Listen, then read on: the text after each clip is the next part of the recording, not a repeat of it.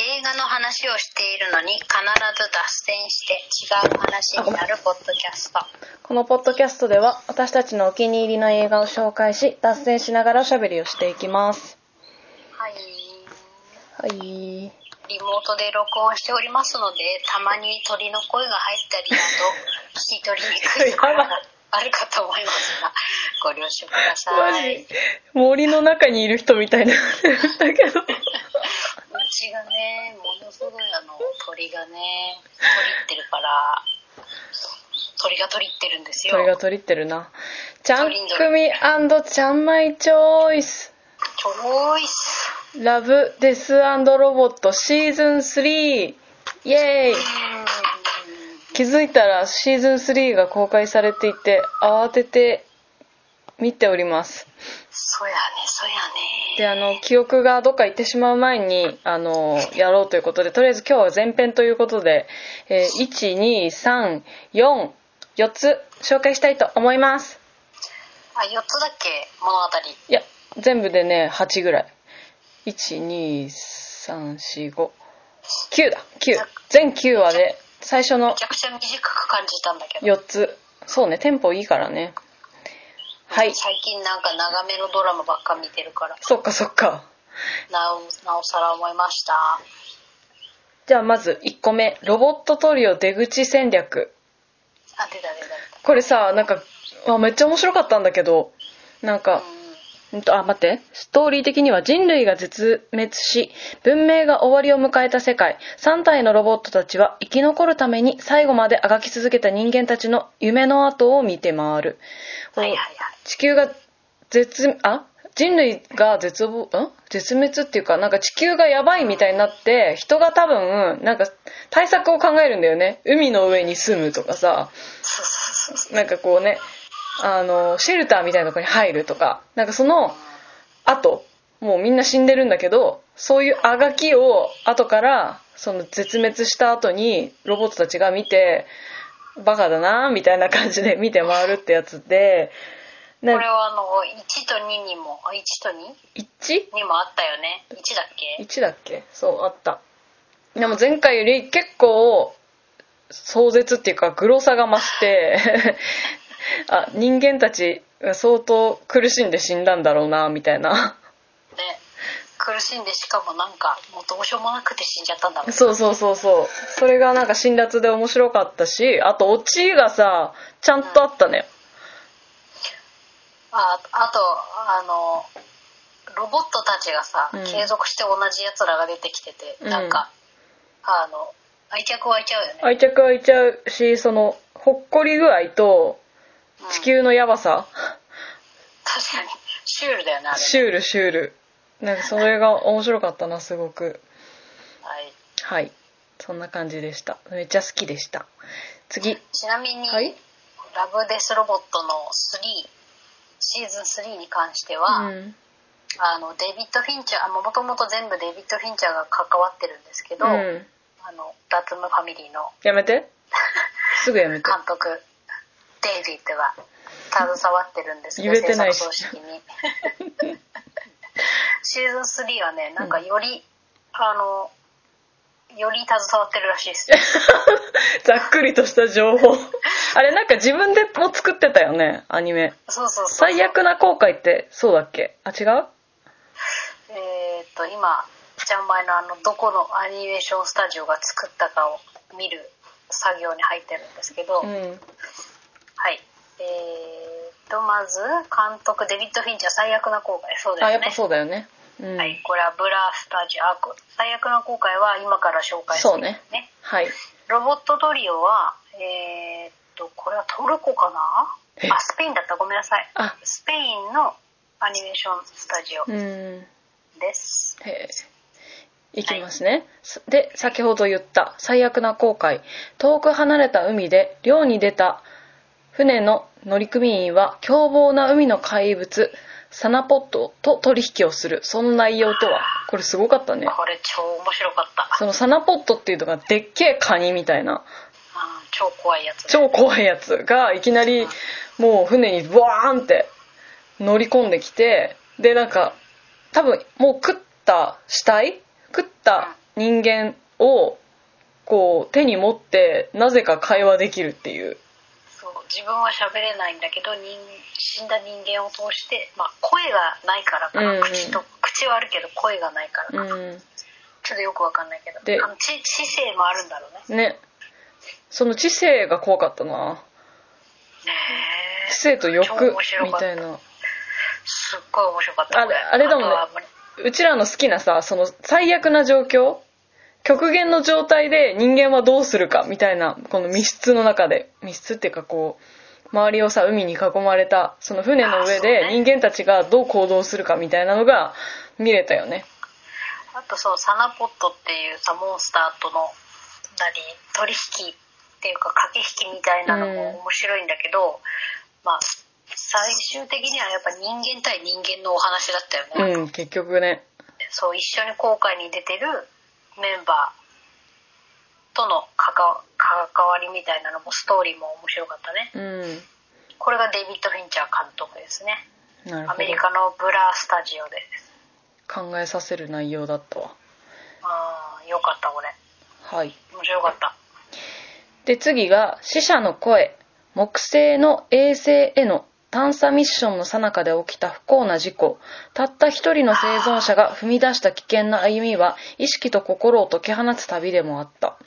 なんか火山みたいなのが噴火しちゃって探査中にはいはいでこう宇宙船みたいなとこからのこうなんていうとこう放り出されちゃうんだよね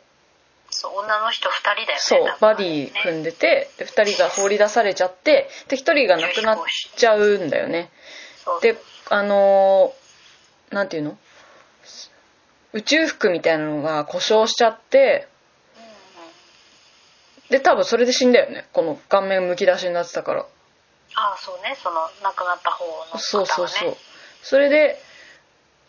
でその生き残った方の宇宙服もちょっとバグが起きてて酸素がうまく来ない状態になっちゃってでそのもう死んじゃった方のその酸素死んじゃった方の人の持ってた酸素を取り込みながらだから2人でその別の機体に移動するっていうやつなんだけど途中でうあんのやもうしんどくてあまりにもしんどい体も痛い息も苦しいってなってモルヒネをあれだよね許容量を超えた量投自分にこう投与す投与するででもそれでも足りなくて途中からまたアンフェタミンみたいなのをうん入れてもうスーパー幻覚に襲われるっていうそうもうどうせ死ぬならハイになって死にたいみたいなこと言ってたけどまあなんかそうだよなと思ってこれさなんか幻覚に襲われるっていうとさ恐ろしい感じにに聞こえるけどさ、うなんかおものすごい綺麗だったよねそうなんかだから現実なのか宇宙空間だからありえないわけでもないじゃんうんだからなんかどっちかわかんないみたいなのが面白いポイントかなこれはねなんとポリゴンピクチャーズっていう日本のえ アニメ制作会社が作っているでもさはいあれに似てないあの毎回出して毎回っていうかしょっちゅう出して申し訳ないけどさあの「パーフェクトブルー」だっけなんだっけそれ私がさ怖いって言って紹介したアニメあの SNS のやつあそうそうそうそう昔のアイドルのあそうそうそうなんだっけあれパーあフェクやトっブルーそうあのアニメアニメなんだけどアイドルが主人公ででなんか自分名義で自分の知らないところあれでそうブログがそう運営されててで自分も忙しかったりとかしてなんか精神的に追い詰められ追い詰められてなんかその夢その夢か現実かじゃないけどなんかなんて言うんだろうなそのあいそのブログ書いてる人の現実とあブログ書いてる人の内容と自分の現実がなんかごっちゃになっちゃったりしてこうパニックになるっていうごめん説明下手くそなんだけどそれがめっちゃ怖かったんだけどなんかそれに近いものを感じあーたあの本当に綺麗なあの映像だったから嬉しいね日本のとこが作ってるそうだねうん、いや私も死ぬ時ああいう感じがいいなすごい「スター・ウォーズ」とかもやってるみたいだよこのあ会社へえだからかなパシフィック・リムとかねうーんトランスフォーマーとかすごい結構あのハリウッドからガジーラとかねハリウッドから請け負ってるんじゃないそんなイケてる会社だったのねのいけてるね港区に イケてるねはい出ます次小さな目次録目視録は